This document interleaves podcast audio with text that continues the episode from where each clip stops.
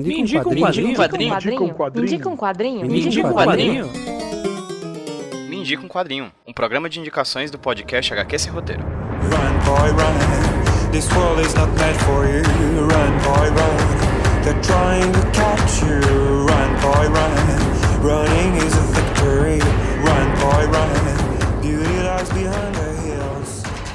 Oi, gente, tudo bem com vocês? Aqui é o Pedro e eu tô aqui para apresentar para vocês mais um Me Indica um Quadrinho, podcast indicações aqui do HQ Sem Roteiro, indicando para você sempre alguma leitura nova, algum quadrinho independente, algum mangá, algum quadrinho japo... algum quadrinho europeu, algum quadrinho americano, enfim, algum quadrinho que a gente acredita que você possa vir a gostar, que você possa ler, possa dar de presente para alguma pessoa que você gosta em alguma ocasião, como Natal, enfim, aniversário, etc. Enfim, estamos aqui para te indicar um quadrinho que nós gostamos que eu, Pedro José PJ Brandão, do HQ Sem Roteiro, ou que alguns dos nossos convidados ocasionalmente gostem e que queiram indicar para vocês alguma leitura que eles achem bacana. Hoje, quem vai indicar sou eu novamente. Eu vou indicar para vocês um quadrinho que foi lançado aqui no Brasil em 2015 pela editora Jupati, que se chama Na Vida Real. O Na Vida Real é uma HQ, uma graphic novel com começo, meio e fim, com 180 páginas, que foi desenhada pela quadrinista Jen Wang com roteiros do Cory Doctorow. Eu vou utilizar a orelha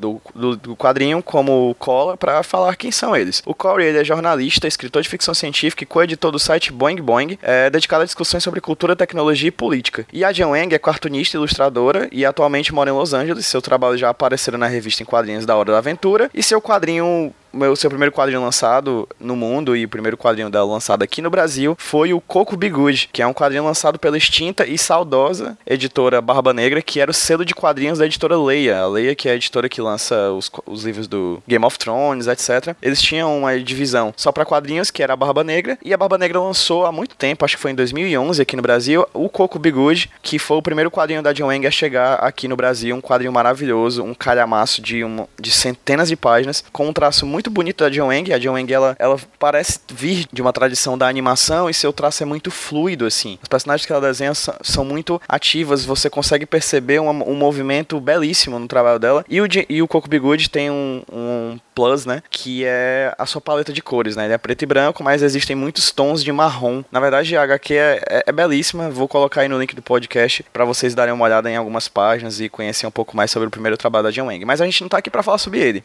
A gente tá aqui para falar sobre o segundo quadrinho dela, que é o Na Vida Real, que foi lançado aqui no Brasil em 2015, em ocasião do FIC, do Festival Internacional de Quadrinhos, lá de Minas Gerais, em que a Jian Wang foi uma das convidadas. Ela veio pra cá, ainda bem, eu conheci ela, eu adoro o trabalho dela, eu tenho a minha ediçãozinha aqui bem autografada, enfim, foi um evento maravilhoso. E o Na Vida Real, ele é um quadrinho tão maravilhoso quanto. Né? Na contracapa dele a gente tem uma, um comentário da Felícia Day que diz assim: é uma graphic novel para gamers de todas as idades. Eu vou além, eu diria que é uma graphic novel para gamers, para fãs de, de cultura pop e para principalmente pessoas que querem entender o que está acontecendo hoje nesse mundo virtual em que a gente está inserido. No que, do que trata a história? A história fala de uma personagem chamada Anda, em que ela é fã de um jogo online chamado Course Gold Online. O Course Gold é como se fosse o World of Warcraft desse universo. O World of Warcraft, para quem não sabe, é um MMORPG, um Massive, um Massively Multiplayer Online Role Playing Game. O que é isso? É um RPG, né? Um Role Playing Game, aquele jogo em que a gente atua como um personagem, a gente cria nosso personagem, nosso avatar, dentro de um mundo que ele é digital, ou seja, está na internet somente, mas que a gente interage com outras pessoas do mundo inteiro, com seus próprios personagens, também criados por eles próprios, em suas determinadas ocasiões, locais do mundo, com seus determinados objetivos, seja crescer de nível, seja fazer outras coisas, que é o que o na vida real traz. É, a Anda tem essa personagem, em que ela passeia por esse mundo de Course Gold Online, passando de nível, destruindo monstros, enfim, os RPGs tradicionais que a gente costuma ver de espada e magia. Mas um belo dia ela encontra um Gold Farmer. O que é um Gold Farmer? Os Gold Farmers nesses MM, MMORPG, eu estou falando com total desconhecimento de causa, tá? Eu não jogo MMO. Eu tentei jogar, mas eu não consegui porque exigi, me exigia de mim um tempo muito grande, que eu infelizmente não tenho como dedicar, assim. Eu sempre quis jogar MMORPG, mas nunca tive como.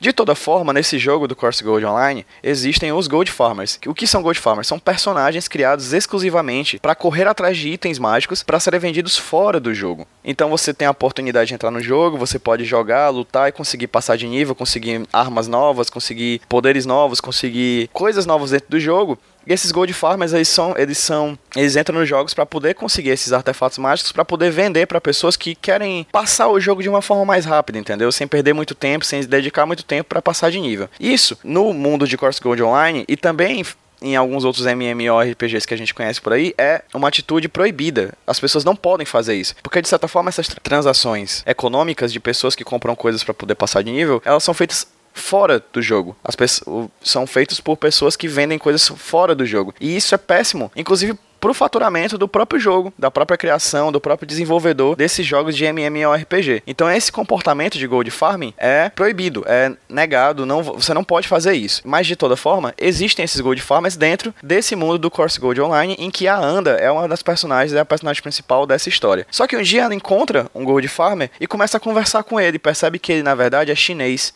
E a partir daí tudo muda. Ela começa a entender que por trás daquele avatar existe uma pessoa, e uma pessoa com seus próprios interesses para que esteja dentro daquele jogo fazendo o que faz. A história é muito bonita, tem um tra o traço da Jian Wang é maravilhoso, como eu falei, já no Coco Biguchi a gente percebe isso. A diferença do Coco Biguchi pro na vida real é que o na vida real tem outras cores além dos tons de amarronzados em que ela utilizou no Coco Biguchi. Aqui a gente tem cores de verdade e como a gente costuma ver nos RPGs, nos animes, enfim, nessas produções mais de cultura pop, são muitas cores, são cores muito chamativas que chamam muita atenção e que contrastam com a própria Anda quando ela não está dentro do universo digital.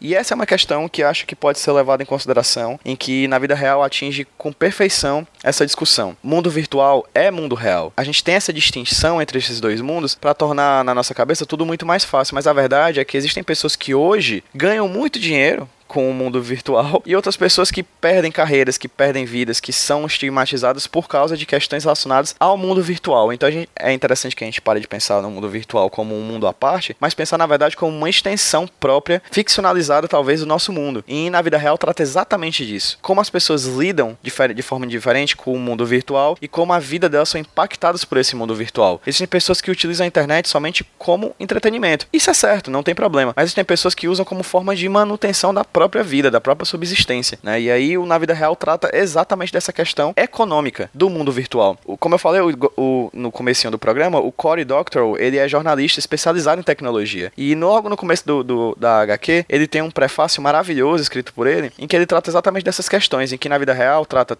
também de jogos, trata também de entretenimento, mas trata principalmente de economia. Como os jogos, quando chegam hoje no mundo e são inseridos hoje nesse nosso mundo em que vivemos, eles mudam as, as temáticas e os jogos e, e, e o jeito de como a gente vê a realidade e como a gente vê a própria forma de ganhar e consumir. Como eu falei aqui, é, o Na Vida Real foi lançado pela Jupati, que é o selo de quadrinhos da Marsupial, a editora Marsupial. Ainda pode ser encontrado em várias lojas, qualquer loja que você for de varejo de livros, ou mesmo em algumas lojas especializadas, ou mesmo na internet, você consegue achar o Na Vida Real bem facinho. Você consegue comprar, é uma excelente, uma excelente leitura para esse começo de 2018, é uma excelente leitura para qualquer ocasião, porque ela é uma união entre o que a gente consegue ver hoje nos quadrinhos e o que a gente consegue ver hoje nos jogos eletrônicos. Ela é uma mistura desses dois aspectos, desses dois mundos, em que a gente consegue entender melhor o que, o que diabos está acontecendo com o nosso mundo e mudar um pouco, talvez, a nossa visão de como a gente vê esse mundo e de como a gente vai ver esse mundo daqui em diante. Ah, outro detalhe interessante que eu acabei, eu quase esqueci de falar, é que o quadrinho ele foi traduzido por duas pessoas, no caso, o Felipe Della Corte e a Flávia Gazi. A Flávia Gazi ela é uma jornalista especializada em games aqui do Brasil, talvez a maior delas, talvez a mais conhecida dessas jornalistas. Então ela é uma das pessoas mais importantes do, do cenário de jornalismo gamer aqui do Brasil e, consequentemente, ela foi chamada para traduzir esse quadrinho. Então, se a gente quer um pouco de. Se a gente procura uma tradução acurada sobre o mundo virtual de jogos, etc., a Flávia Gazi foi uma escolha perfeita para essa tradução. É isso, gente. Esse foi mais um Mindy com quadrinho. Espero que vocês tenham gostado, espero que vocês tenham curtido, espero que vocês procurem ler mais coisas da Jian Wang. Ela é uma quadrinista maravilhosa que tem um futuro brilhante pela frente e que eu espero que cada vez mais obras delas cheguem aqui no Brasil, porque ela é realmente uma excelente quadrinista. Espero que vocês tenham gostado dessa indicação e espero que vocês tenham curtido o ano de 2017 aqui do HQ Sem Roteiro. A gente fez muitos programas bacanas, a gente fez indicações de vários quadrinhos bacanas e nesse ano de 2018 não vai ser diferente, vai ter muito quadrinho que a gente vai indicar para você e para as pessoas que você gosta, para as pessoas que você quer indicar diante outros quadrinhos para que essas pessoas leiam e que a gente faça juntos, eu e vocês que estão ouvindo a gente, um mundo mais leitor de quadrinhos. Cada vez mais pessoas leiam quadrinhos e cada vez mais pessoas sejam chamadas para esse mundo virtual que a gente vive e que a gente tanto ama.